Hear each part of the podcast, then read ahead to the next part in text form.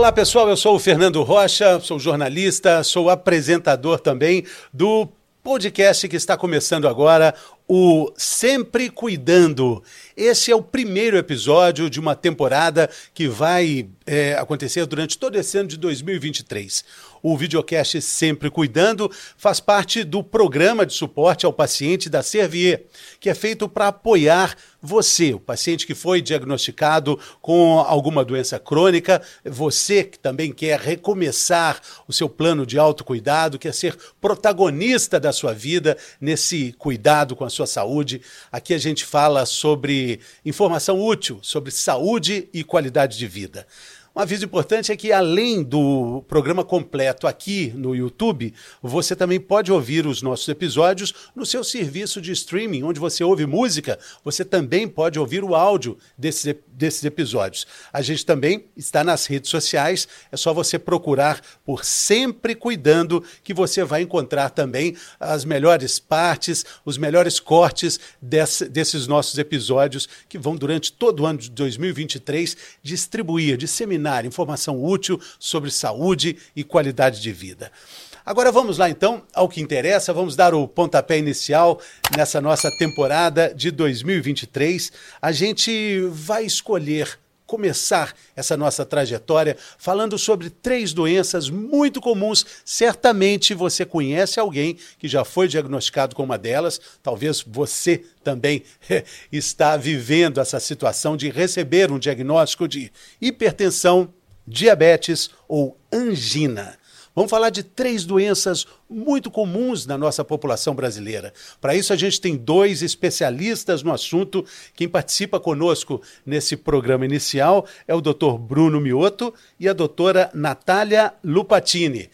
Dois cardiologistas especialistas pela Sociedade Brasileira de Cardiologia vão tirar nossas dúvidas. Da saudação para os dois. Muito bem-vindos, queridos. Obrigada. Tudo bem? Tudo bem, tudo Obrigado, Muito Fernando. Obrigada. Prazer enorme estar aqui com você. Sempre te assistindo aí. Que é. bacana. Hoje A tá responsabilidade é. aumenta. A, a nossa responsabilidade é o pontapé inicial de uma longa jornada durante todo o ano de 2023, 23, né? Exatamente. E eu também gostaria de enfatizar o que você disse, que o objetivo aqui é realmente trazer o paciente ao protagonismo né, do tratamento da sua própria doença. E esse programa, Sempre Cuidando, da Servier, está possibilitando isso, né? Então, essa nossa conversa hoje, eu acho que vai ser muito esclarecedora para os pacientes. Exatamente. Entender que com cuidado, com um alto olhar, com, olhando para si mesmo, para si mesma com mais cuidado, é possível, né, doutor, ter uma qualidade de vida até superior a quem não tem alguns certeza, desses problemas, né? A partir do momento que a gente começa a olhar para o nosso corpo, seja pela motivação de um diagnóstico que seja, a gente acaba se engajando. E isso que você falou, eu também concordo com a Natália, a palavra protagonista me marcou na sua fala inicial, Fernando. Porque a partir do momento que o paciente se torna protagonista da sua saúde, a qualidade de vida melhora, porque ele começa a comer melhor, ele começa a fazer atividade física, a disposição aumenta, não tenho dúvida. Eu acho que protagonista é a palavra que eu destaco aí nesse começo. É, a gente, a gente vai falar muito sobre isso e, e por isso a gente escolheu essas três, três doenças crônicas que têm muitos pontos, é, pontos em comum, né? Angina, hipertensão e diabetes. É, é, é impressionante como elas se interligam, Sim. né? E, e a gente vai, vai falar um pouco sobre isso. Queria começar com o doutor falando um pouco sobre essa combinação aí, doutor. Se a gente fala angina e hipertensão, elas quase que se completam no, no diagnóstico?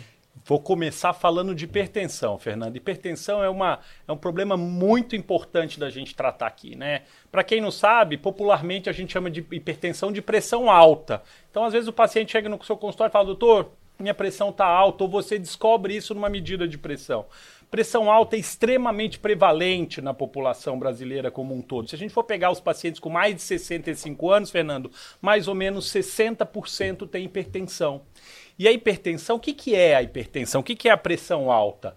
Ela se caracteriza por um aumento nos níveis da pressão arterial, das artérias, né? Então, normalmente a gente mede a pressão, normal é, ah, tá 12 por 8, tá ótimo. A hipertensão é quando esses valores estão iguais ou superiores a 14 por 9, que o médico muitas vezes vai falar 140 por 90 milímetros de mercúrio. O mais importante da gente saber sobre pressão alta, Fernanda, é que essa é uma doença que a maior parte do tempo é uma doença assintomática. O paciente não sente nada com pressão alta, a não ser que ela suba muito rapidamente para níveis muito altos ou já no final da doença, e aí vai entrar a angina que a gente vai conversar mais para frente. Mas a pressão alta, muitas vezes, ela necessita de tratamento médico porque isso vai prevenir complicações mais sérias depois de um tempo. E uma dessas complicações mais sérias é a angina. A angina, o médico chama isso de doença isquêmica do coração, né? É a principal causa de morte no mundo todo, tá? E a doença isquêmica do coração, ela demora a se manifestar. Ela depende de que o indivíduo seja exposto ao que a gente chama de fator de risco. O que é fator de risco? São outras condições, outras doenças crônicas que acabam ao longo do tempo levando à deposição de gordura, de colesterol nos vasos e levam ao entupimento dos vasos. Uma das dos fatores de risco que faz com que eu desenvolva esses entupimentos é a hipertensão arterial. E aí chega um momento onde os meus vasos entupidos no coração, esse meu paciente, quando vai fazer um exercício físico, vai fazer uma caminhada, vai fazer algo mais vigoroso, ele tem um desconforto no peito, ele tem dor no peito. E é isso que é angina, né? Esse desconforto torácico que acontece nesse paciente que tem esses entupimentos, que tem o que o médico chama de doença isquêmica do coração. Obviamente que tudo que a gente falou sobre mudança de estilo de vida é o que vai fazer com que eu proteja esses pacientes com hipertensão de desenvolver uma doença como essa. E, paralelamente a isso, é óbvio que muitos casos, a grande maioria, vai necessitar de tratamento com remédio para controle da pressão. E uma vez estabelecido esse diagnóstico de angina, o médico também vai ter que intervir e mudar, é, conversar muito seriamente sobre mudança de estilo de vida com esse paciente, mas também vai ter uma série de medicações que a gente pode usar nesse cenário para tratar essa, essa condição que é muito prevalente na população. Exatamente. Para a gente entender melhor a questão, a condição da, da hipertensão, doutor, é, eu gosto muito de, de, imaginar aquela, aquela figura de, de imaginação da, das artérias, dos vasos, como estradas por onde o sangue é, caminha e que são constantemente ali maltratadas, aquele asfalto cansado, né? Uhum. aquele caminhão pesado que vai atrapalhando a artéria ali de, de dar o fluxo. A estrada fica estragada e aí o sangue corre com dificuldade por ali, e aí esses problemas vão acontecendo, até às vezes silenciosamente, doutor. É, a maior, o que a gente tem que entender, Fernando, é que esse, o coração, quando a gente tem pressão alta, ele tem que trabalhar mais. E ele trabalha com mais vigor. Isso também leva a consequências, esse coração pode ficar hipertrofiado. Essa é uma outra doença que leva ao enfraquecimento do coração, que é a insuficiência cardíaca.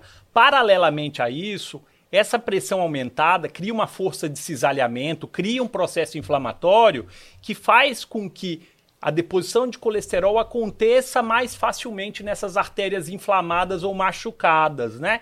E esse é um gatilho importante. É óbvio que se isso vinha associado a outras doenças crônicas, como diabetes, colesterol alto, a potencialização disso é ainda muito maior. São várias coisas que estão levando a essa lesão, a essa inflamação dos vasos e, por conseguinte, o desenvolvimento das doenças cardiovasculares, né, Fernando? A gente sabe o impacto que isso tem, né?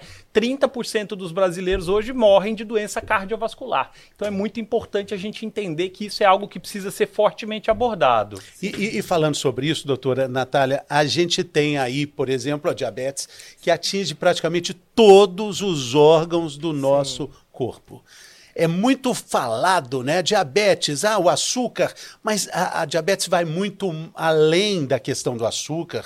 Existem muitas confusões quando a gente trata diabetes como doença crônica, diabetes tipo 1, diabetes tipo 2.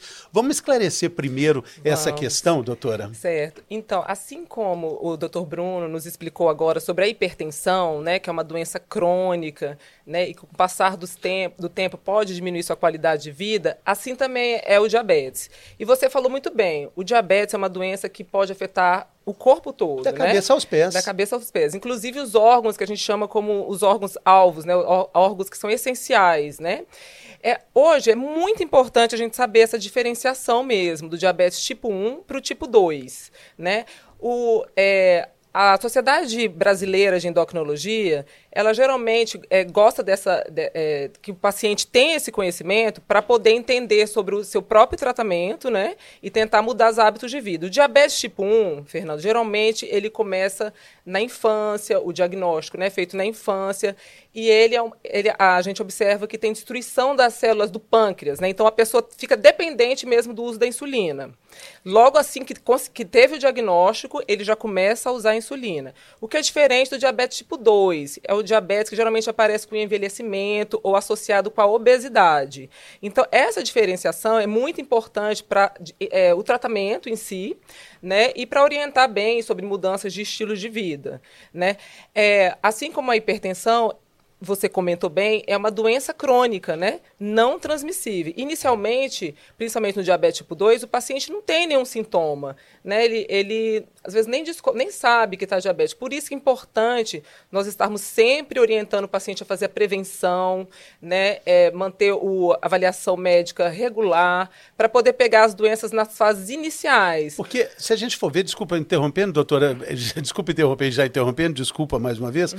é, o diagnóstico é relativamente simples, né? Isso. É, o diabetes tipo 2, é, clinicamente, a gente consegue identificar que o paciente pode estar tá apresentando diabetes. Né? Nós temos indícios, né?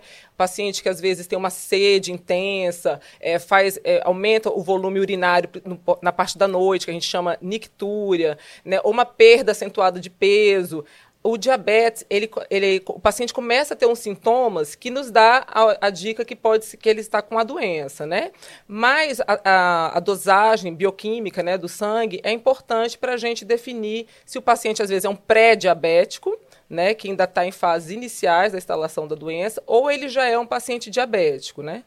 Então, é muito importante a gente saber essa diferenciação, né, que, o tipo 1 geralmente é uma doença é, com autoimunicidade, né, os anticorpos que, a, que, destroem essas células do pâncreas, né, o que, não, o que no, no tipo 2, essas, o, as células do pâncreas ainda funcionam, né, mas com o passar do evoluir da doença, o paciente pode vir a ter, ter que usar insulina também sabe? Mas essa diferenciação da patologia, do que causou a doença, é importante para a gente saber qual que é o tratamento. Tipo 1, a gente já começa logo com a insulina. É importante também a gente falar da diferença entre os dois tipos de diabetes e também do sintoma, do, do diagnóstico pelo exame de sangue. Uhum. Às vezes, aquele exame de sangue em jejum, o paciente olha e fala assim, está ótimo aqui, hein?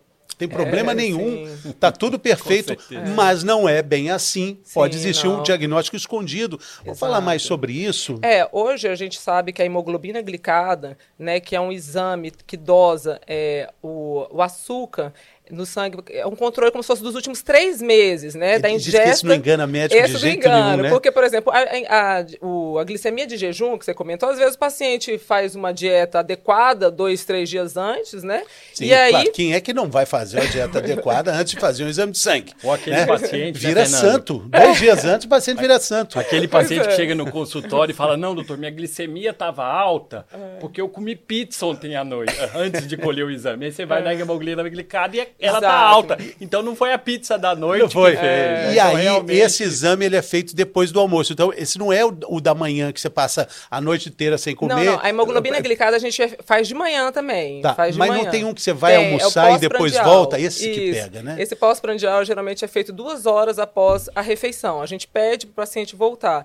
Essa a gente não costuma pedir tanto para o diagnóstico do diabetes. Né? Para o diagnóstico, geralmente a gente usa a glicemia de jejum ou a hemoglobina glicada. Essa pós-prandial é importante para a gente acompanhar se a terapêutica, se o remédio que ele está usando está sendo adequado. Sim. Né? E, e, os hábitos também. E os hábitos. Os hábitos são muito importantes. Que a gente está falando aqui de insulina, medicamentos, mas se o paciente não tiver bons hábitos, né? cortar o açúcar, porque ele, muitas vezes ele não sabe nem que tem diabetes, ele pensa que tem açúcar no sangue elevado. E é isso. O diabetes é. é. o açúcar vamos, elevado no sangue. Vamos falar né? sobre isso, porque tem uma dificuldade grande né, da gente entender.